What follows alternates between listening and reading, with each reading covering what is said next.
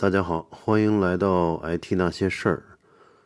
呃，今天很多人应该已经看到新闻了，就字节跳动今天一名员工啊，应该是昨天吧，下班后健身啊，导致呃心脏问题，送进医院后没有抢救过来，嗯，非常惋惜啊，留下了怀孕两个多月的妻子和四百万的房贷。呃，此事件呢，在微信上大量转发，呃，并且有照片显示，今天又有一名字节跳动的员工从办公楼里被幺二零急救抬出啊，所以网友们戏谑说，字节和心脏只有一个跳动。结合上个月腾讯的员工怒斥公司推崇加班文化的邮件啊，可以看到，如今的大厂内卷依然非常严重啊。随随着国家打击教培行业、游戏行业还有反垄断的逐步深入，估计呢，互联网行业的高速发展势头会受到严重影响啊！啊，各各厂面临嗯面临大量的这个减员压力啊，呃，所以内卷的情况短期呢，呃，仍然无法得到呃有效的解决。呃，但是对于内卷这这件事儿啊，也有人在问，呃，怎么看？有到底有没有解？我觉得可以从三方面考虑啊，就是从国家、还有企业和个人三方面考虑。呃，从国家层面呢，这个最近大家可以看到，最近一两年反垄断的这个势头啊不减，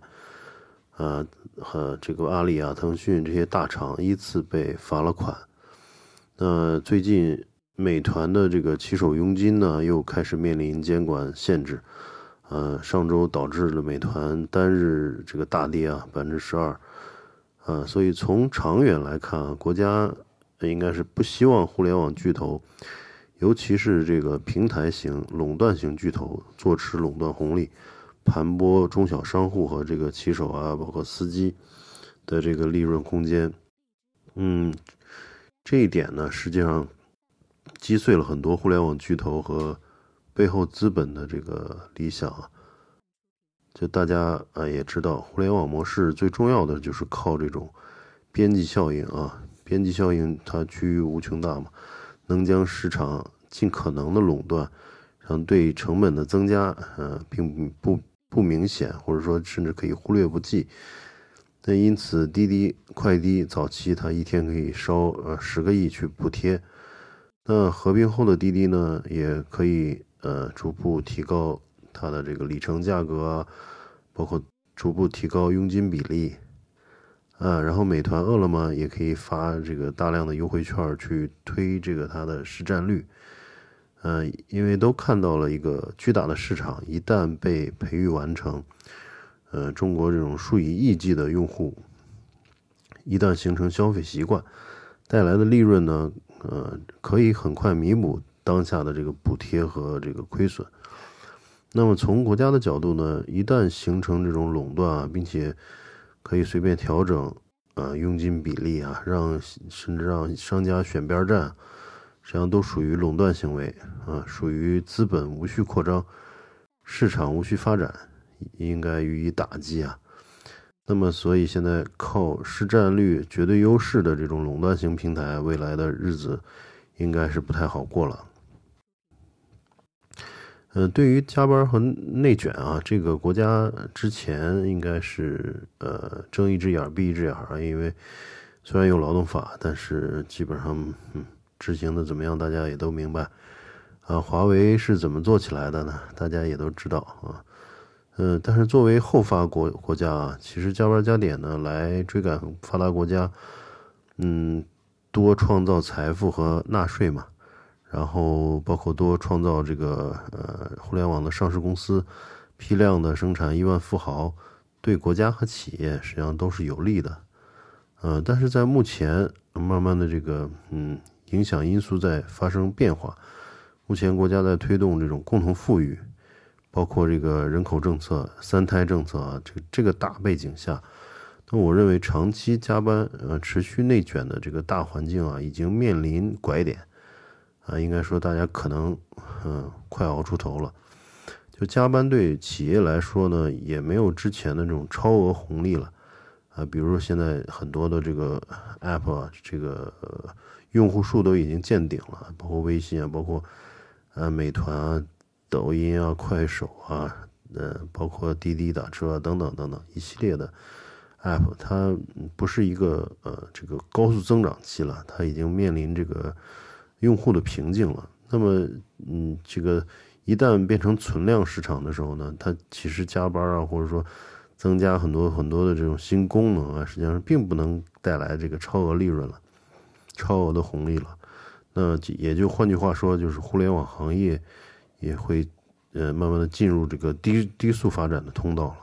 就跟中国的这个发展一样，一开始 GDP 可能就能到这个十，是吧？然后慢慢的可能是八七六五，那慢慢长期来看，如果我们能控制在，啊四五甚至三都是非常健康的啊。那么，嗯，既然国家呃对这个对国家和对企业这个加班和内卷的这个利益啊都没有那么大了，啊，相信呢未来会逐步也会得到改善。那么从个人来说，其实，为什么这个个人卷的也这么厉害呢？按理说，这个我是国家也好，这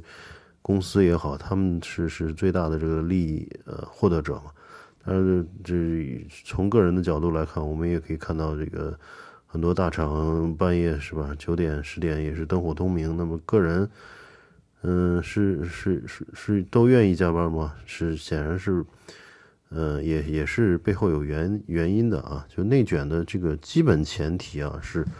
社会上呢有足够多的人愿意承受这个超时工作压力，来换取高额的工资。嗯，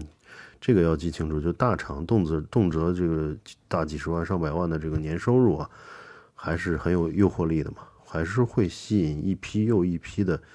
优秀的毕业生和这个职场人啊。嗯，这个进入大厂搏一搏，可能大城市就能立足。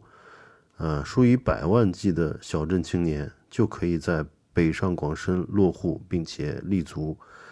那完成这一代的这个跃迁啊，这是基本的一个驱动力。那么，国外为什么卷不起来呢？是因为一个人口也没那么多，然后这个，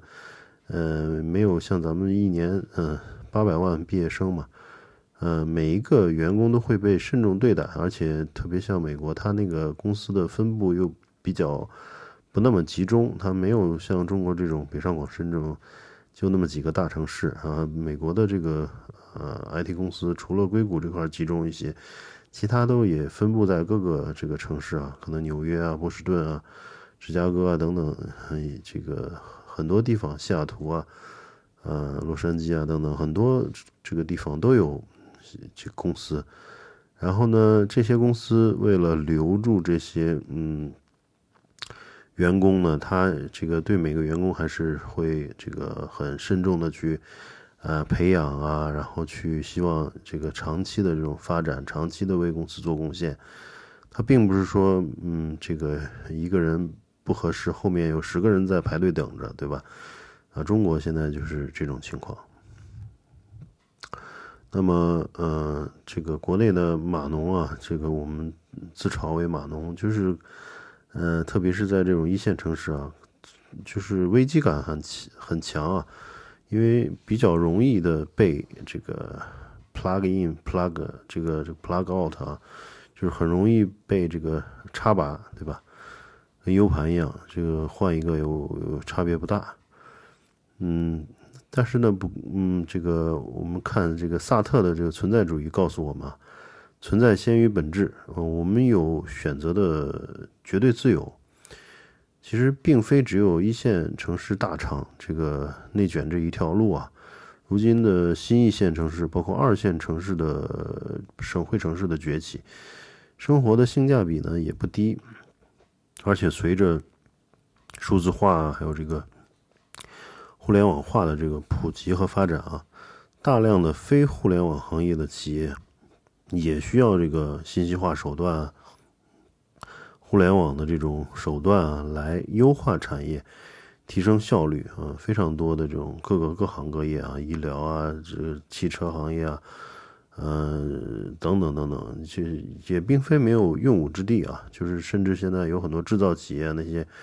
呃，物联网等等等等，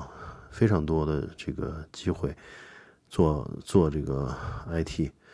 那么甚至也有朋友逃离了 IT 行业啊，做起了自己的生意啊，五花八门，做什么都有。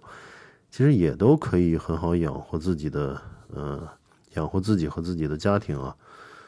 嗯，所以在这个回家务农，嗯，和大厂卷王之间啊，其实是有很长的这个灰色地带等着每个人去发掘。因此呢，这个卷或者不卷，少卷一点还是多卷一些，其实都是个人选择。